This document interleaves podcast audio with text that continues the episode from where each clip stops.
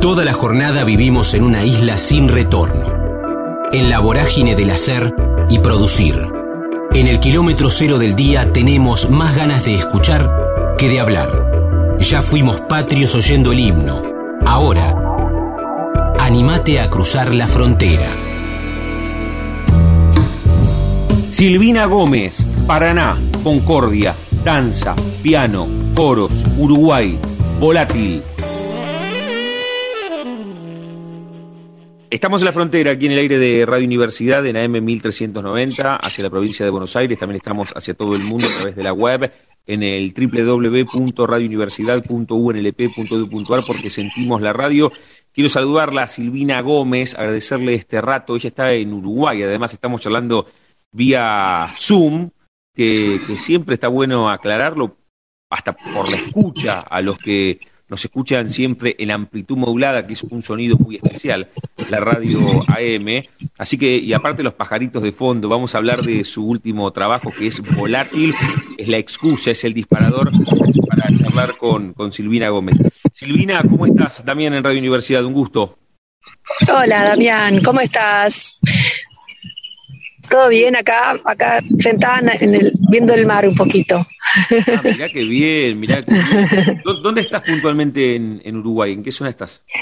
Yo estoy en Bello Horizonte, que es la franja costera donde está Costa Azul, la Floresta, eh, Bello Horizonte, Iguazubirá, que es a 56 kilómetros de Montevideo, entre Montevideo y Piriápolis sería, una cosa así. Muy bien, ahí estás ubicada geográficamente. ¿Y ese fue el escenario para crear Volátil, digo, desde justamente desde lo natural? Sí, totalmente. Eh, yo vivo hace bastantes años acá, si bien siempre estoy un poquito acá y un poquito allá, no consigo mi vida sin estar en Argentina, eh, que también me inspira y, es donde tengo toda mi familia. Pero sí, Volátil fue armado acá, en Bello Horizonte, la mayoría de las canciones y las músicas instrumentales, y trabajadas con mis compañeros y ensayadas en Montevideo, ¿no? Porque con los que toco viven en Montevideo la mayoría salvo el Chancho Peirú, que eh, es el tecladista que vive acá en la costa también. Qué bueno, qué bueno. ¿Sabes qué? Hagámoslo en el comienzo para meternos en volátil tu trabajo. Seguramente cerremos esta charla con alguna, con alguna canción de, bueno. ese trabajo. Ya te digo que lo, que lo pienses siempre a los y a las artistas les digo que lo piensen en el final, pero ya que estamos hablando de volátil, pensate alguna para, para cerrar, pero también seamos justos artísticamente y repasemos quiénes te acompañan en este gran trabajo que es Volátil. Bueno, mira, el, tengo un cuarteto hace como tres años más o menos, con quienes venimos trabajando eh, músicas. Y bueno, y el año pasado, cuando vino la pandemia, dijimos, bueno, es momento de grabar. Y ese cuarteto eh, maravilloso está conformado por Hernán Peirú, el Chancho Peirú, que toca las teclas, hace todos los solos, hace pone los colores, eh, sintetizadores, pads. Después está Rolo Fernández, un gurí así muy jovencito que viene ahí de, del palo del candombe fusión, que es un capo total, el Rolo Fernández en el bajo. Eh, Martín Ibarburu, este ícono así de, la batería uruguaya y del mundo, porque es un capo también, Martín Ibarburu la batería. Y yo toco los pianos, hago como los pianos más rítmicos, más sonido piano. Ese es el cuarteto. Con ellos eh, grabamos en vivo el año pasado. En septiembre del año pasado, en dos sesiones, grabamos en vivo el disco y luego vinieron etapas de, edición y bueno, y estuve invitando a diferentes músicos y músicas para que para completar el disco, entre ellos Quique Sinesi, el maravilloso Quique Sinesi, que tocó en un tema en Mariposa del Aire, que es una poesía de Federico García Lorca que musicalicé. Después Hernán Jacinto también participó, eh, no solo tocando, sino también en la mezcla y la masterización del disco. Después Fernando Silva, este increíble bajista argentino, también tocó el cello y el bajo. Y Lucía Gatti el cello de acá, Emiliano Pereira el clarinete, Claudio Viñone guitarra, todos de este lado del charco. Sara Sabá, Cecilia de los Santos, Micaela de los Santos y Josefina Legarra en los coros de acá de este lado del charco y de allá de Paraná, Natalia Damadián, eh, Silvia Salomone, Jorgelina Barbiero y Guadalupe Avero. Todo ese, es la gente que tocó en este disco, y Martín Gandoglia tocó el chico en un tambor también. Qué maravilla, Silvina. a Silvina Gómez con, ella estamos charlando aquí en la frontera vía Zoom, ella está en Uruguay, se lo preguntábamos recién. Ahora, de memoria, todos los que estuvieron trabajando para, este volátil, sabes que siempre se, lo pregunto a los y a las artistas, mirá con todos los nombres propios que nombraste, con los cuales trabajaste todo este tiempo, con muchísimo placer, pero, pero trabajo al fin, ustedes, ustedes convierten su vocación en profesión.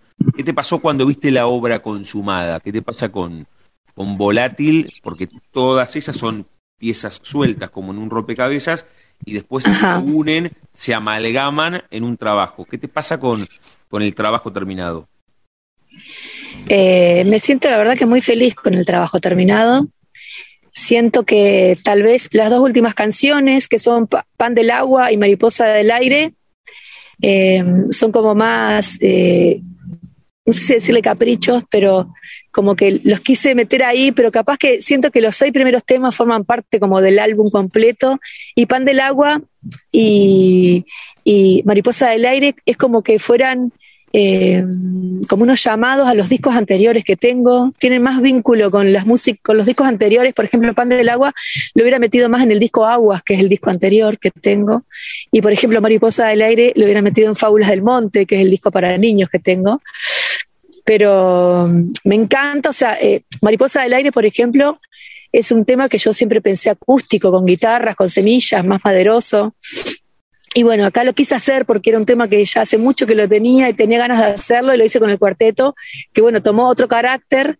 Y también lo que me pasa es que me gusta esto de, no seguir caprichosamente mi idea fija y, y, que todo se vaya transformando y me vaya sorprendiendo en el camino y entonces como que me, eso es lo que más satisfacción me da, sentir que puedo tener esa ductilidad y esa elasticidad y, querer y amar eh, este disco, sobre todo porque fue hecho con, eh, cada paso fue hecho con total honestidad, digo, en el sentido de que no hubo ni una especulación nunca, siempre hubo un ir para adelante y una alegría permanente y, siempre estuve rodeada de gente muy maravillosa, entonces eso es lo que siento con ese disco, porque no hubo ninguna trancadera en el medio ni nada, como que todo fue como un sí total, eh, muy amoroso, entonces eh, no puedo sentir más otra cosa que eso en este disco, ¿no? Más allá de que, bueno, que por ahí uno siempre dice, bueno, acá hubiera hecho esto, acá hubiera hecho esto, ¿no? siento como, en este momento de mi vida me siento como muy eh, disfrutando mucho de eso, de, agradecer las cosas cuando las voy haciendo. Siempre todo puede mejorarse, ¿no? Todo, en realidad, ¿cuándo termina la obra? Nunca. ¿No? Todo puede. sí, sí, de ahí, de ahí viene un poco que, que ustedes, los artistas, siempre marcan que los discos, las películas, absolutamente todo, en algún momento se abandona, porque si seguís corrigiéndolo, no sale nunca. Y, los discos son una fotografía del momento también, seguramente ya, ya se podía, se podía corregir. Imagínate de aquí a 10 años cuando escuches, vas a decir, che, acá podría haber hecho otra cosa, ¿no? Claro, yo lo que siento es que siempre en este camino he intentado siempre conectarme más, no con ese lado obsesivo de lo, que, de lo que hubiera sido mejor, sino con sentir que un disco es un testimonio de un momento, y testimonia algo, que eso es lo más importante de un disco, me parece.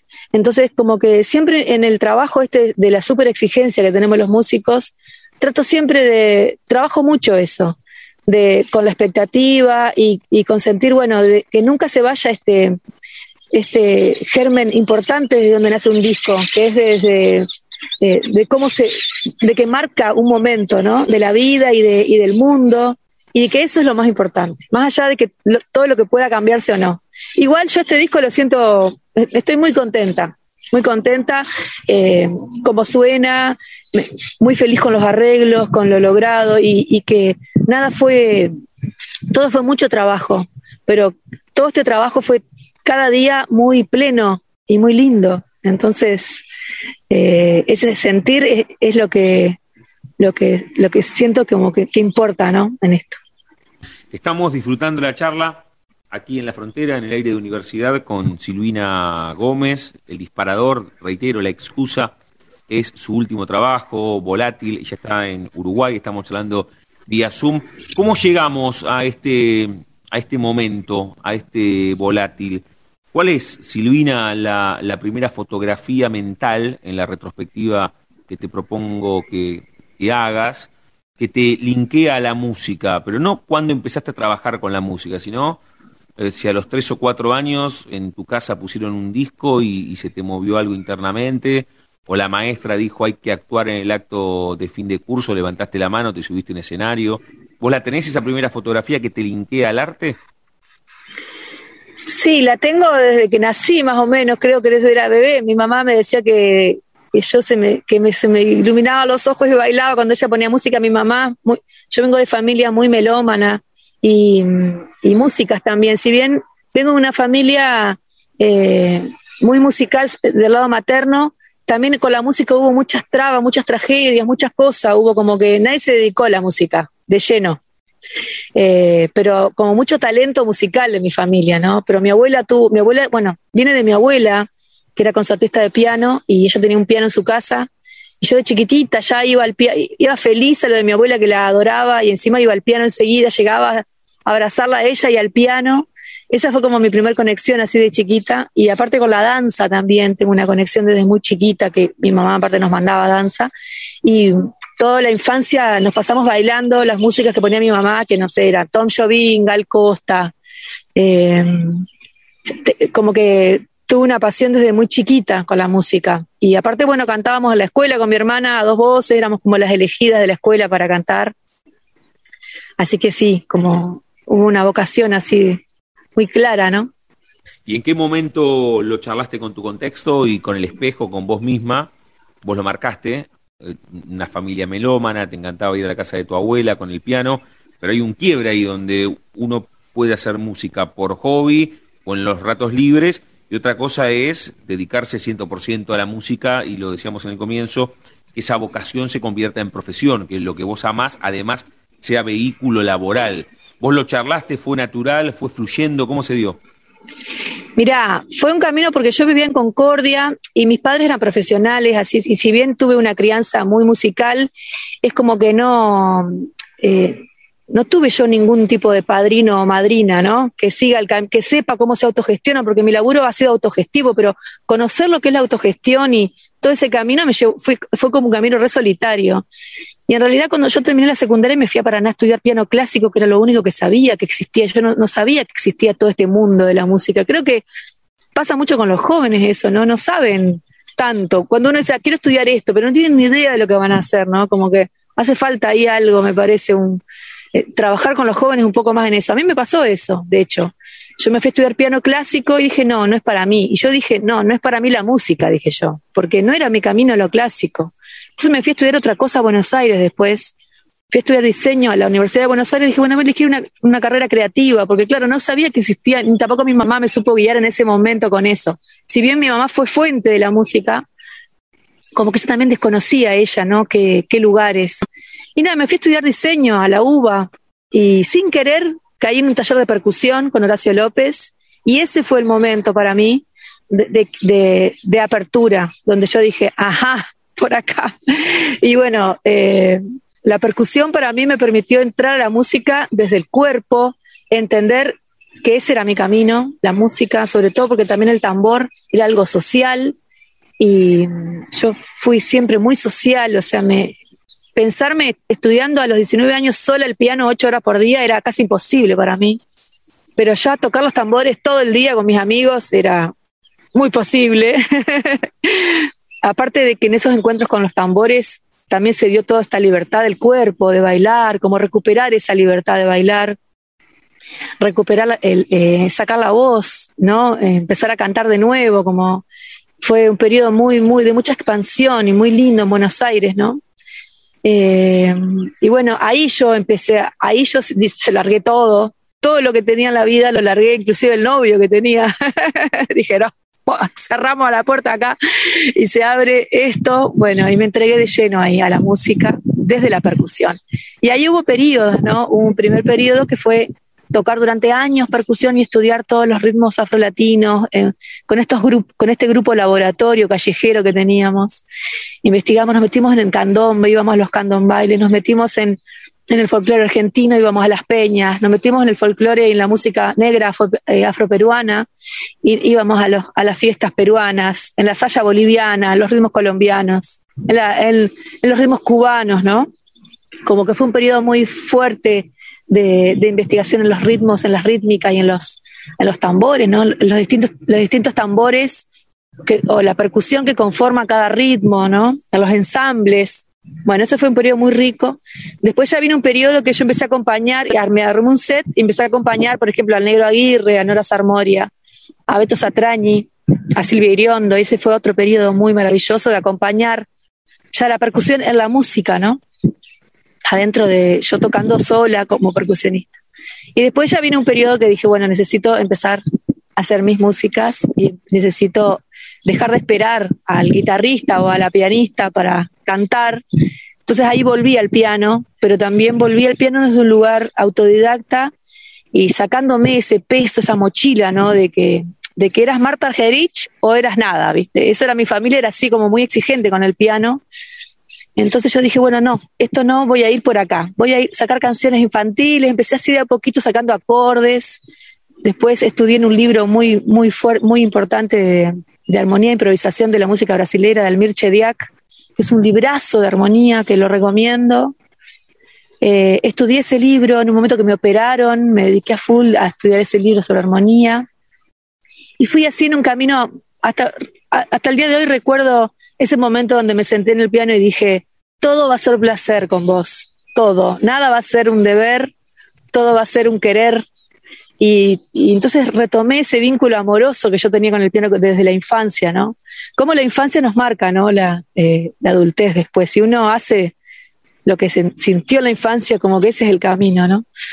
Y bueno, y ahí me relacioné muy amorosamente y muy lentamente con el piano y muy a mi manera, digamos, eh, no académica, fui muy por mi camino, ya con el, elemento rítmico muy trabajado. Entonces el elemento rítmico también me ayudó un montón a tomar el piano, ¿no? Porque ya tenía como el tema de la coordinación, tenía como muchos recursos rítmicos para trabajar en el piano.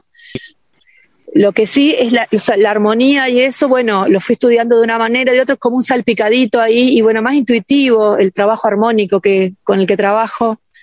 Eh, pero siempre también para mí fue un mundo el tema de la armonía y, de gran importancia en el momento de, armar una canción, ¿no? Una canción no es lo mismo según la armonía que le armes de atrás, no es lo mismo. Entonces, yo después venía tocando con el Negro Aguirre, con una Armoria, que eran así unos despegados, ¿no? Con la armonía y con la forma de pensar una canción. Yo también quería ir por ese lugar, como que necesitaba, mi cuerpo pedía eso, entonces también fui trabajando entre entre estudios y, propias experiencias, sacando temas brasileros y eso, fui ahí conectando con eso de una forma muy orgánica, muy corporal. Y bueno, y desde ahí empezó la etapa compositiva, digamos. Y ahí empecé con Fábulas del Monte, después vino Aguas y ahora vino Volátil. Estamos disfrutando la charla con Silvina Gómez aquí en la frontera, en el aire de la Universidad. Mira, trazaste una línea de tiempo, sí, casi parece sin proponértelo en esta charla. A mí me pareció muy atractivo que, que, lo, que lo cuenten ustedes, los mismos protagonistas de sus vidas artísticas, cuando hablabas de la parte autogestiva, ¿no? Che, tengo ganas de estudiar esto. Pero hay una parte, no solamente vos desde la música, lo, lo charlo también con los actores, con las actrices, hay un montón de la autogestión que termina marcando el devenir de, sus cotidianos. O sea, hay cosas que se, se, generan ustedes y si no, no se dan. Y me parece que está bueno a, los artistas que pueden estar escuchando en este momento, mucho más en, la ciudad de La Plata, que es una ciudad universitaria, que, que hay un gran porcentaje de los que tenemos ganas de ir a por ello. Totalmente, o sea, la autogestión yo creo que debería enseñarse en la escuela secundaria porque los jóvenes no saben lo que es la autogestión. La trae una alumna mía que, bueno, que tengo hace muchos años, me preguntaba, ¿y vos qué título tenés? Yo ningún título tengo de música, ni uno. Lo que tengo es mucho, mucho estudio y mucho camino y mucho deseo y fui siguiendo un camino de, de mucha, de mucho compromiso, no compromiso, porque fui como una, eh, siguiendo mi deseo de una forma ordenada e intentando también aprender a, aprendiendo a ser mi propia maestra intentando ser mi mejor alumna, porque también fui una alumna muy desobediente, ¿no? De mi propia maestra. Porque yo estoy, soy educadora también, ¿no? Estoy muy comprometida con la educación. Entonces, eh, como que también fui yo aprendiendo, o sea, uno a la par de la música tiene que aprender un montón de cosas. Uno es, si vos vas a ser autogestiva, en, o sea, la autogestión se puede pensar desde, desde, desde, lo, o sea, desde la cuestión autodidacta, que es que vos tenés que ir estudiando y trazándote un método, ¿no? Si vos querés ir por tu camino, también hay un método que vos vas trazando propio, que es, en mi caso es la experiencia, ¿no? Yo soy muy corporal, soy más, más que de leer, soy más de, de hacer y fui encontrando mi camino desde mi, desde mi total convicción de que eso es lo que quería y de y en realidad decir, bueno, creo en esto y voy hacia ahí, ¿no? Eso por un lado con la música. Pero por otro lado, la autogestión de gestionar mis trabajos, ¿no? De decir, bueno, voy a dar un taller de esto, bueno, ahora tengo que hacer la difusión. Aprendí a manejar, por ejemplo, el Photoshop para hacer mis flyers. Aprendí a manejar el, Sony Vegas para hacer los videos. Aprendí, ¿entendés? Como que aprendí un montón de cosas, a escribir proyectos, eh, a sistematizar mi, mi, mis proyectos, a poder escribirlos, a presentarme en concursos. Eso fue un camino larguísimo que, que, creo que ahora recién, en este año que cumplo 50 años, siento que entendí, pero fue un camino como que no tuve yo alguien que me guíe en ese camino, ¿no? Yo puedo ser guía, en, soy guía en personas, pero no tuve yo guía en eso. Siento que, bueno, que, me, solita fui encontrando, ¿no? Y que hubiera sido bueno que alguien me pudiera haber ayudado en esto, ¿no? De cómo es el trabajo autogestivo. Eh, por eso, la autogestión es eso, es la posibilidad de uno crear su propio trabajo y, por supuesto, paro de trabajar y no tengo un mango, digamos, esa es, ¿no? es así. Eh, eh, dejo de dar talleres como que yo estoy todo el tiempo craneando talleres. Yo vivo mucho de las clases que doy porque tanto como la vida compositiva, la vida en la educación para mí es una pasión absoluta que se complementa con la, con la vida de la composición y se nutren una de la otra. Eh, yo elegí el camino de la educación como, como modo de vida, de para sostenerme la vida, digamos, económicamente, porque preferí eso que salir a tocar y tocar y, hasta, y vender un poco mi alma al diablo, ¿viste? Salir a tocar con cualquier cosa, o sea, no quise nunca eso, no sentí que la música es tan sagrada que... De hecho, no, tuve un periodo donde salí al bolicheo, ¿no? A cantar. Y, era tan triste para mí eso. Y dije, voy a hacer más esto. Cada vez que toque quiero que sea, que sea sagrado eh, la música. Entonces prefiero dar clases. Y en las clases también encuentro algo maravilloso porque eh, siento que puedo, puedo ser yo una puerta y un puente entre personas que creen que no, que la música no es para ellos. Y yo siento que la música es para todos, para todas, más allá de que te dediques o no a la música. Creo que la música es un derecho humano importante porque he visto cómo se transforman los ojos de las personas cuando empiezan a tocar, cómo se transforma la vida, más allá de que se dedique o no a la música a una persona, cómo el contacto y el permitirse eso de cantar o de tocar genera una transformación tan gigante a las personas, potencializando su, su deseo en la vida y su lugar en el mundo, más allá de que sea la música o no, ¿no? Te lo repito porque la gente piensa que, bueno, no, yo eh, tengo talento, hago música, no tengo talento, no la hago la música. Creo que igual, con talento, sin talento, la música es algo que, o el arte en general, ¿no? Es un derecho que tenemos que permitirnos en esta vida porque nos moviliza, las emociones movilizan nuestra vida, moviliza todo nuestro ser y eso genera una potencialización en nuestro intelecto, nos abre la cabeza. Eh, es increíble, yo te lo digo por, por, experiencia, o sea, yo lo vi, lo vivo viendo como docente. ¿Entendés? Una chica que viene todo así dura, dura, así, empieza a tocar el tambor, al año ya está suelta, ya descubrió eh, su, eh, descubrió dónde estaba trabada, le ves otra energía, es increíble. Decidió que en vez de hacer este trabajo quería hacer este, ¿no? Qué importante que es, la vida, ¿no? Pero bueno, eh, si tengo que hablar para los estudiantes de música, digo, hay un camino que es la universidad, que es la, que son las academias de música, ¿no? Ah, ese es un camino, pero hay otro camino, que es el que uno se va tallando. Decís, bueno, yo por ejemplo, yo tuve grandes maestros, yo los elegí, dije, bueno, Facundo Guevara, fui a percusión con él, aprendí técnica del tambor, o sea, fui con Horacio López, que aprendí cómo él trabaja eh, con la percusión eh, con un propio método que él soñó. Eh, fui con Nora Sarmori, estudié piano con ella, como fui eligiendo también mis, maestros. Eso es un, también un camino de autogestión. Eh, más que de autogestión diría como autodidacta. Vos vas eligiendo los maestros o las maestras con quienes querés estudiar y le vas siguiendo la cabeza, estudiás lo que la maestra te va diciendo, ¿no? Eso también. Y después uno va organizándose sus trabajos, ¿no?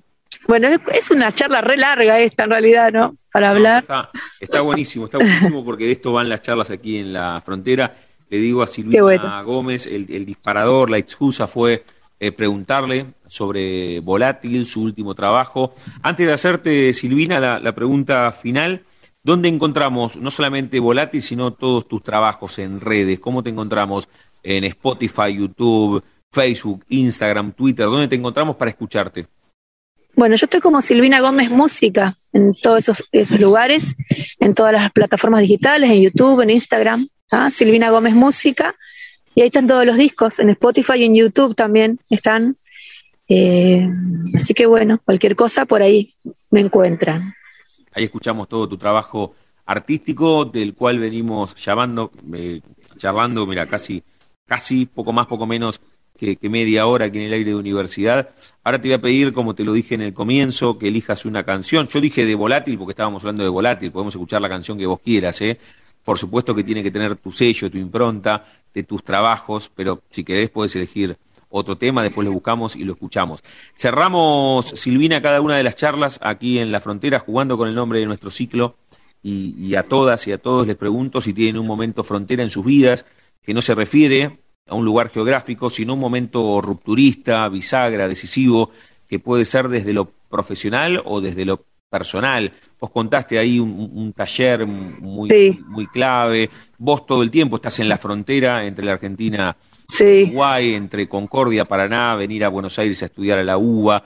Eh, ¿Podés elegir un momento frontera en tu vida desde lo personal o desde lo profesional?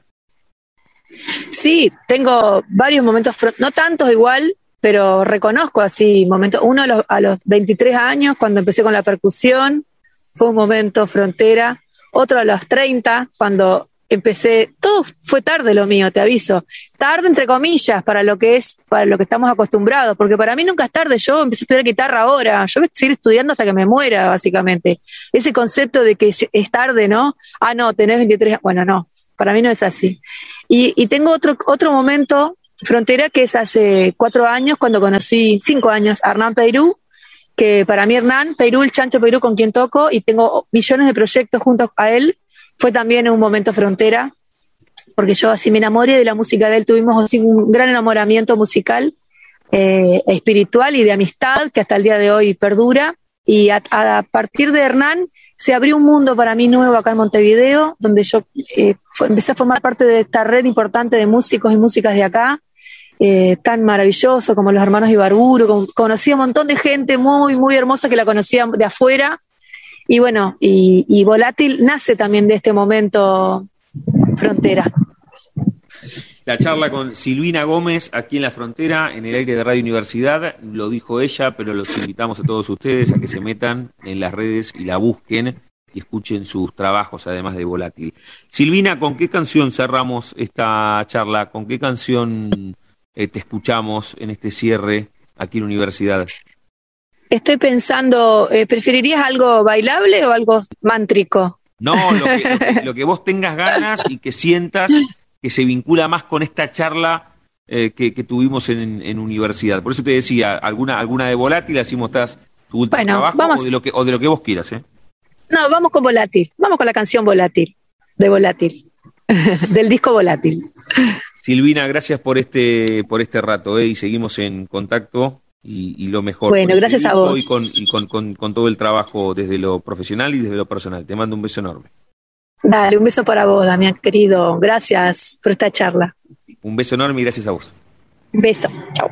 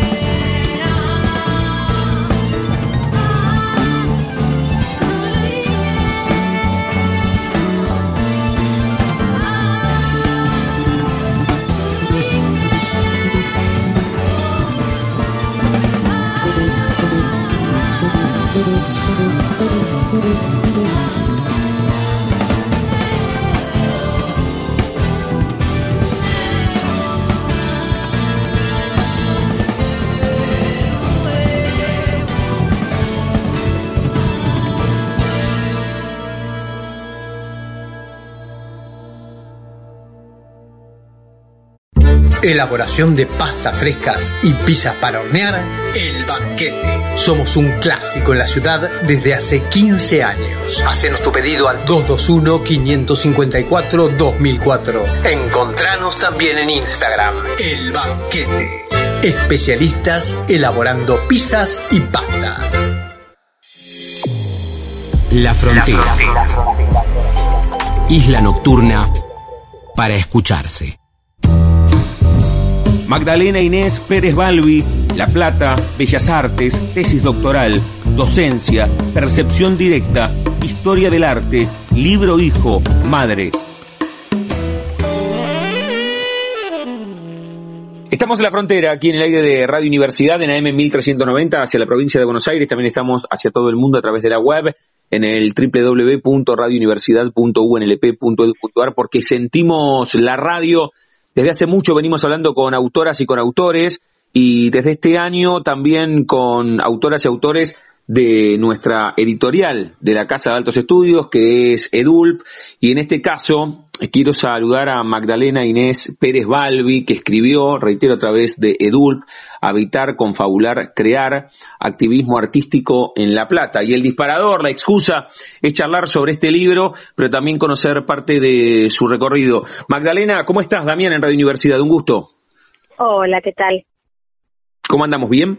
Bien, bien, muy bien. Gracias por este llamado. No, gracias a vos por, por este rato. Cuando hablábamos en la previa me, me contabas o anclabas la salida del libro en una línea temporal. ¿Nos contás cuándo salió, cómo fue el proceso y, todo lo que tiene adentro? Sí, este libro es, digamos, una versión adaptada de mi tesis doctoral yo estudié Historia del Arte acá en la facultad, la que ahora es Facultad de Artes de la universidad y después hice eh, el doctorado en la UBA en Ciencias Sociales. Desde hace tiempo, digamos antes incluso del doctorado, yo vengo estudiando, siguiendo este, cuestiones de activismo artístico en Argentina y en La Plata.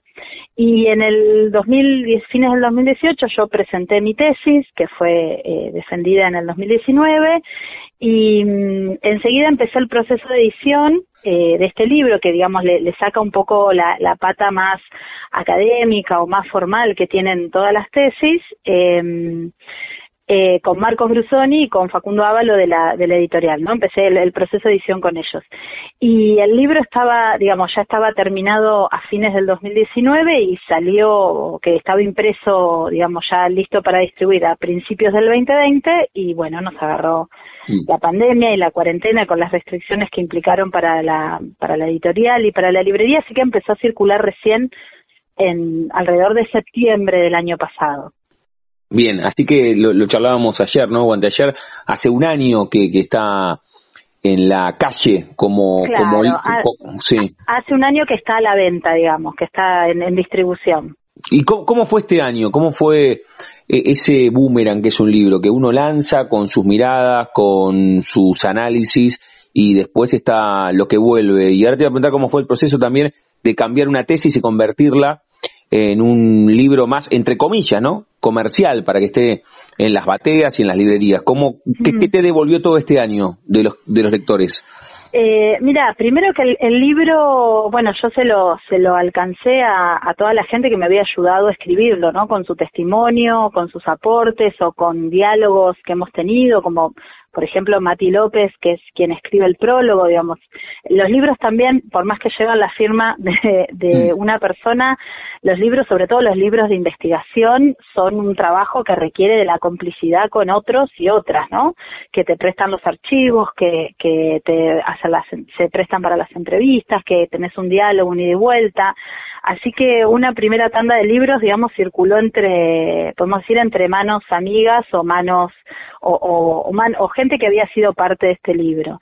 Y mm, también que la, la, reescritura del libro, digamos, yo había presentado, te presenté la tesis en, en noviembre del 2018 y en, después la defendí y, digamos, en mediados del 2019 me puse a revisarla y al releerla siempre hay cosas que, que cambiás, que revisás, no solo desde cuestiones de datos o, más de duras de la investigación, sino formas de decir, palabras, ¿no? abordajes. Eh, y también pensando que este libro circulaba, digamos, editado por la universidad y que iba a tener una primera circulación en la Ciudad de La Plata, también me di cuenta que podía sacarle, digamos, un montón de referencias y, y, reposición de contexto que yo había puesto eh, pensando en un jurado de académicos o de docentes de Buenos Aires. Eh, y también, eh, por otro lado, aunque circular acá en La Plata, el, libro investiga algunos casos o, o, sí, casos y colectivos que no, que no han tenido una compilación previa. No quiero decir que no hayan sido estudiados o revisados, sino que no han tenido una compilación así en un libro previa, entonces eso también me, de alguna manera me obligaba, por decirlo de, de cierta manera, a tener una responsabilidad en que los datos estuvieran chequeados, de que los, los hechos que yo reponía o los recorridos estuvieran correctos, que también fueran completos como para dar una idea de los colectivos con los que yo trabajaba o procesos sobre los que yo iba trabajando como la, las intervenciones en torno a la desaparición de López, digamos, una, una responsabilidad también en que la, en que la información fuera suficiente como para poder comprender los procesos sociales y las tramas políticas que hay más allá de las intervenciones artísticas o más acá, digamos, las que le dan sustento. Bien, bien, ese fue el proceso, como nos estás contando, que, que se dio, le digo a Magdalena Inés Pérez Balbi, que escribió a través de EDULP, Habitar, Confabular, Crear Activismo Artístico en La Plata. Eh, algo, algo de eso decías recién, pero, pero fue muy, o al revés, al revés. ¿Cómo, antes de convertirlo en este libro, tiene un proceso previo que es que fue tu tesis doctoral? ¿Por qué, si te acordás el momento, el, momento preciso, cómo, cómo decidiste que este tema fuese el tema de tu tesis eh, doctoral? tuvo que ver con, con, no sé, venías, venías caminando y te llamó la atención algún graffiti, algo en la vía pública, ¿cómo, cómo fue el disparador? Mira, algo de eso cuento en el, en el primer capítulo y tiene que ver con que eh, las digamos, muchas veces en, en, los proyectos de investigación o en los planes de tesis o en los textos más formales, una hace todo un recorte académico, ¿no? De, o una fundamentación académica de cómo llega a delimitar un objeto de estudio y un tema, ¿no? Porque no es que esos temas están ahí, sino que uno los uno los construye, ¿no? Entonces, bueno, la vacancia eh, de, investigaciones sobre el tema o la necesidad o, no sé, continuar otras líneas de investigación. Y la verdad es que también los temas de investigación tienen que ver con nuestras trayectorias, digamos, porque para ponerte a investigar algo tanto tiempo y que va mutando, eh, realmente tiene que ser algo que, que te apasione, ¿no? Que te interese, que, que y que sientas que podés aportar algo a ese tema. Y en realidad yo venía viendo, cuando todavía estaba en la FACU, eh, cursando la licenciatura, venía muy interesada en los stencil, en todo el boom que hubo de, del arte urbano, con nombres como arte urbano o activismo artístico o activismo en, alrededor del 2004, 2005, y mucho de eso tenía que ver con, con la eclosión de colectivos en torno a la crisis del 2001. Entonces yo venía mirando, mirando, mirando eso, buscando, armando archivos, sacando fotos de lo que aparecía en la, en la calle y cuando empecé a armar mis proyectos de doctorado, de presentaciones a beca, lo pensé primero en relación a un activismo artístico en Argentina, centrado quizás en, en, en, las, en los principales centros urbanos, que son los que tienen más, más visibilidad y más posibilidad, digamos, de, de repercusión.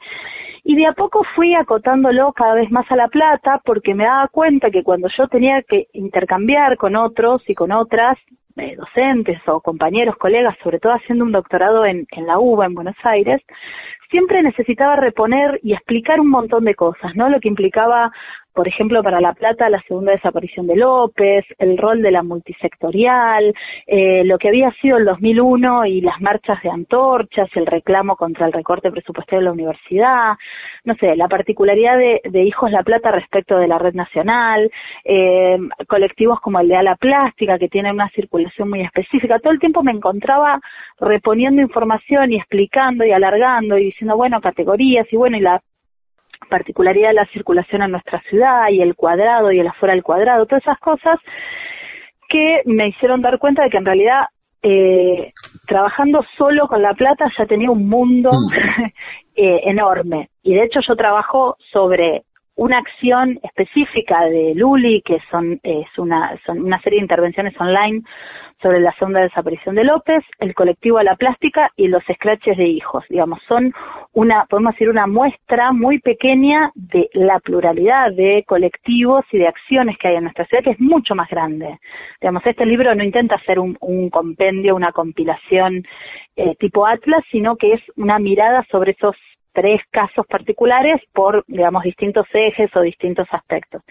Eh, y así fue que fui como delimitando, eh, delimitando el- mi tema de estudio, pero que tenía que ver también con marchas, acciones eh, de las que yo participaba, eh, digamos, no como militante, sino como alguien que se suma a eso, eh, redes en las que yo estaba, ¿no? Como complicidades también con amigos y colegas que estábamos mirando estas cuestiones.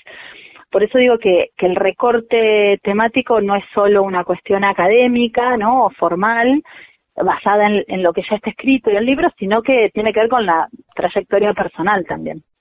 Estamos charlando aquí en la frontera, en el aire de Radio Universidad, con Magdalena Inés Pérez Balbi, que convirtió su tesis doctoral en Habitar, Confabular, Crear, editado por EDULP, Activismo Artístico en La Plata. Fue difícil también, estrictamente desde lo, desde lo estético y convertir las paredes o las cuestiones que tienen que ver con la web en un libro papel, digo desde, desde el libro objeto, ¿eh? ¿Cómo, ¿cómo fue ese proceso, Magdalena? Sí, eso también. Mi tesis tiene un montón de imágenes, un montón de figuritas, como me gusta decirle, que no funcionan solamente como una ilustración del texto, sino como una imagen a la que uno tiene que recurrir eh, para comprender lo que yo estoy proponiendo, lo que estoy investigando, ¿no? Porque eh, soy de las que piensa que no tiene sentido eh, eh, describir completamente una escena o describir una foto si vos podés tener ese material, digamos, de percepción directa, pero por otro lado también hay muchas, muchos este, scratches, acciones, intervenciones que yo logré terminar de, de, como de reconstruir o de interpretar a partir del trabajo de archivo que me posibilitaron las imágenes. E incluso haciendo las entrevistas, a mí las imágenes me sirvieron para eh, propiciar el diálogo, ¿no? Para mostrarle a alguien y decirle, bueno, ¿te acordás de este scratch o de esta acción, de esta gente, ¿no? ¿Qué, qué, ¿Por qué te pareció que era importante? Y como, como yo trabajé mucho, digamos, también con la, con la memoria de cada uno y con la historia oral, eh, la imagen servía para eh, detonar memorias, ¿no? Ah, cierto que estaba tal, cierto que hicimos tal cosa, mirá, acá estaba esta bandera, me había olvidado, o esto fue tal día porque yo tenía, no sé, porque yo estaba embarazado, yo me, antes me había mudado a tal lado, digamos, imágenes que tienen, que, que se ubican dentro de una trayectoria también biográfica. Y cuando tuvimos que, que, traducir y editar eso al formato del libro, por supuesto la cantidad de imágenes tenía que ser menor, porque este libro además está dentro de una colección de DULP, entonces tiene que mantener cierta eh, coherencia con esa con los con los preceptos y formatos de esa colección. Así que junto con, con eh, el editor fuimos seleccionando a ver cuál podían ser más significativas. Y con la foto de tapa tuvimos todo un debate porque como yo trabajo tres casos que son distintos no podía poner un ejemplo de, por ejemplo, de ala plástica o un ejemplo de hijos en la tapa porque de cierta manera obturaba o invisibilizaba a los otros dos. Entonces fuimos pensando opciones, ¿no? Como hacer un collage, pero bueno, que funcionara en el diseño, cuestiones que ya me excedían a mí, que eran, que eran decisiones editoriales y que íbamos consensuando todo el tiempo hasta que me propusieron esta, esta foto de Gabriel Orge que, a quien yo no conocía, y me pareció genial porque no solo porque aparece López, sino porque está el río, porque es una acción artística, es una intervención en el espacio público. Si bien no es en La Plata y no es un artista platense, eh, era una imagen que funcionaba muy bien para la portada y que además es una imagen hermosa. Entonces era, nada, fue tam, también como un lujo poder tener esa, esa foto en la, la foto, esa intervención en, en la tapa del libro.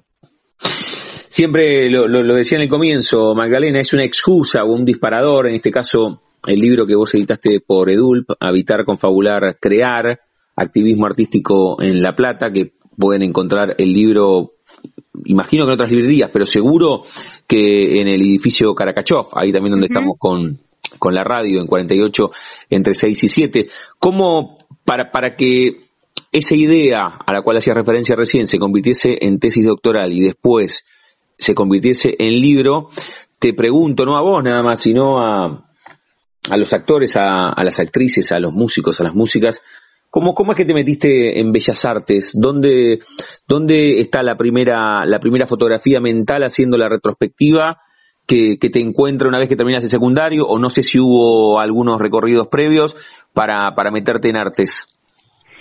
Eh, mira, yo tengo el registro de, de siempre me gustó dibujar, siempre me gustaron las artes visuales. Eh, me decían tenés que estudiar diseño en ese momento, mi vieja quería que estudiara arquitectura mm. Y al final por algo que no sé bien, no sé bien cuál fue el detonante, me metí en historia del arte. En una época en la que tenías que ir hasta la facultad, pedir los programas, digo, no, no usábamos internet, no había páginas web con toda la información, tenías que ir a preguntar al departamento, hacer como ese trabajo más de hormiga y vi el, el, el, plan de estudio de, de historia del arte eh, un, plan de estudio, eh, digamos, ya hoy viejo, encontré gente que conocía de la secundaria que estaba en esa carrera y me dijeron, sí, te va a encantar. Y así entré en el 98 y me encantó, me encantó, mm. o sea, con todas las críticas y, y con todas las trabas que, que, que tuve, eh, fue una carrera que siempre me gustó y después fui abriendo, digamos, es una carrera teórica, ¿no? Es de los que de cierta manera pensamos el arte y no, no producimos en términos de obra. Eh, y después de ahí me fui yendo, pensando en el, en el tema que a mí me interesaba investigar, me fui yendo, digamos, de la Facultad de Artes hacia un posgrado más en sociales, para pensar precisamente los cruces entre arte y política y no, no quedarme con una cuestión más disciplinar de, de la historia del arte, que era lo que a mí me interesaba y que hay, por supuesto, otros otras visiones eh, igualmente válidas para abordar estos temas. Bien, y, y en ese momento la, la estudiante de Historia de Arte estuvo tuvo mucho tiempo en crisis para, para elegir esa carrera o, fue una decisión por esto que marcabas de, de tu vieja o hay un lugar donde eh, da la sensación desde afuera siempre, ¿no? Que hay, hay, carreras como más, entre comillas, tradicionales. Esto, arquitectura, ingeniería, abogacía, medicina, odontología, ¿no? Cinco No, yo siempre tuve claro que mi carrera iba a estar, va, siempre digo, en la secundaria, cuando empezás ya como a delinear, a ver cuáles son las, las, las, las salidas posibles, eh, entendiendo también la, eh, el, la carrera universitaria como un privilegio, pero casi también como una obligación, ¿no? De quienes podíamos terminar el secundario y eh, meternos a estudiar sin tener que salir a trabajar todo el día. Eh, y yo tenía muy claro que iba a estar en Bellas Artes y que iba a ser de la pata de las artes visuales y me metí en, en de ahí fue que elegí este historia del arte. Y lo que me dijeron de afuera mucho no me no me no me condicionaba. En todo caso eran sugerencias pero no me condicionaba. Y la verdad es que creo que no no me equivoqué eh, que no me equivoqué no que me enganché con esa trayectoria, en realidad no es una equivocación probar distintas carreras, que me enganché con esa trayectoria y que quizás una, una orientación más desde la producción me hubiera costado muchísimo. Siempre me gustó más la lectura y la teoría que la producción de obra, por decirlo de alguna manera. Bien, bien. Igual en, en cuanto a producción de obra, me quedó consultarte, ¿qué pasó cuando eh, tuviste ya el libro editado con, con la portada, con tu nombre en la tapa. Eh, siempre me parece atractivo que, que, los que escriben sus libros, ya sea de investigación, de, de, poesía, de, de, lo que sea, que, que sienten cuando les llega el libro a la casa con una caja o si pasaste vos por la editorial. Es, es una sensación, ¿no? El libro objeto que está buena, con, que está bueno contarlo. Sí, mira, eh, yo había escrito la tesis que, nada, la presentaste en un formato muy aburrido, que es un, un, Word anillado, horrible, viste, a simple faz, eh, pero ya cuando tenés ese bodoque en las manos decís, wow, mira todo lo que escribí, lo que se va a evaluar, lo que ya tiene como como un, recorrido, ¿no? Con sus falencias y todo, es, es, un, es un, un, producto de una investigación y de todo un tiempo que le dedicás muy muy extenso. Eh, y ya después ver eso, o sea, cuando yo fui a buscar las, las copias que me correspondían eh, a la editorial, tenerlo en la mano me acuerdo que le empecé a mandar foto a todo el mundo. Y yo quería ya publicarlo en Instagram y, y, empezar a regalarlo y no podía porque la, la, editorial tiene también, o sea, no podía en el sentido que la editorial tiene una política de ir haciendo lanzamientos progresivos, eh, digamos, por, una cuestión estratégica y que está genial, ¿no? Porque si no estarían, se presentarían todos los libros a la vez.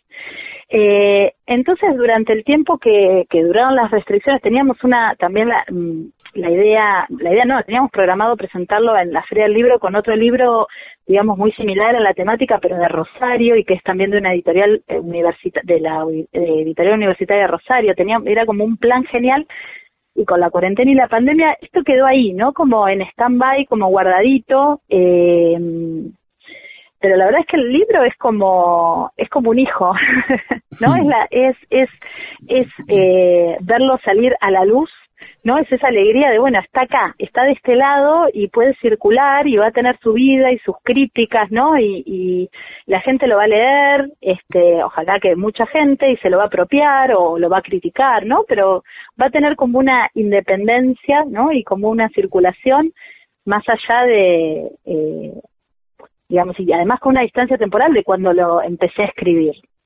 Bien, bien. Así que siempre es una gran felicidad, sobre todo además cuando es un objeto en la pieza, digamos, de difusión que, que me pidieron que hiciera para la universidad. Yo decía, este es, es, un objeto hermoso, ¿no? Es un objeto que está, la edición es muy buena, las fotos, a pesar de estar en blanco y negro, se ven muy bien, eh, la tapa es hermosa, digamos, es un objeto lindo. Sí, sí, y eso a los que somos, a quienes somos fanáticos de, de, los libros en papel y que seguimos yendo a comprar libros eh, y cuando no los podemos comprar los, los buscamos en digital, eh, nada, es una, es una alegría poder contar con esto. Qué bueno, qué bueno. Lo está contando la autora de Habitar, Confabular, Crear, Activismo Artístico en La Plata, Magdalena Inés Pérez Balbi. Antes de hacerte la última, Magdalena, eh, eh, cuando, cuando vienen artistas les digo, che, inviten a, a los platenses a que, que vayan al teatro. Venimos hablando de tu libro.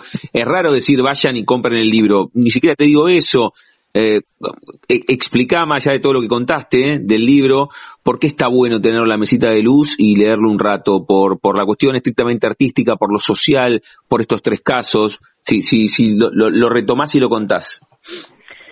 Bueno, mira, eh, yo creo que este es un libro que le puede interesar a, a todas aquellas personas eh, que están mirando lo que pasa en la calle, que les llama la atención un stencil, que les llama la atención las banderas o que presta atención a las banderas que hay en una marcha, que eh, no sé, que está conmocionado, conmocionada también por la por la segunda desaparición de Jorge Julio López, eh, y también es un libro que eh, mapea ciertas discusiones políticas desde otro lado, digamos, no de un lado sociológico, de un lado netamente histórico, sino a partir de las intervenciones artísticas, de las acciones simbólicas que buscan de alguna manera incidir en lo político. Entonces, en este libro, digamos, una va pasando por eh, Plaza Moreno, por Casa de Gobierno, pero también por Isla Paulino, por Punta Lara, eh, por la web, por el Olga Vázquez, por el, eh, la Casa Zaragoza, hay como un mapeo de ciertos espacios de la ciudad que creo que, que para quienes son de acá y esos temas les interesan, es otra forma de recorrerlos.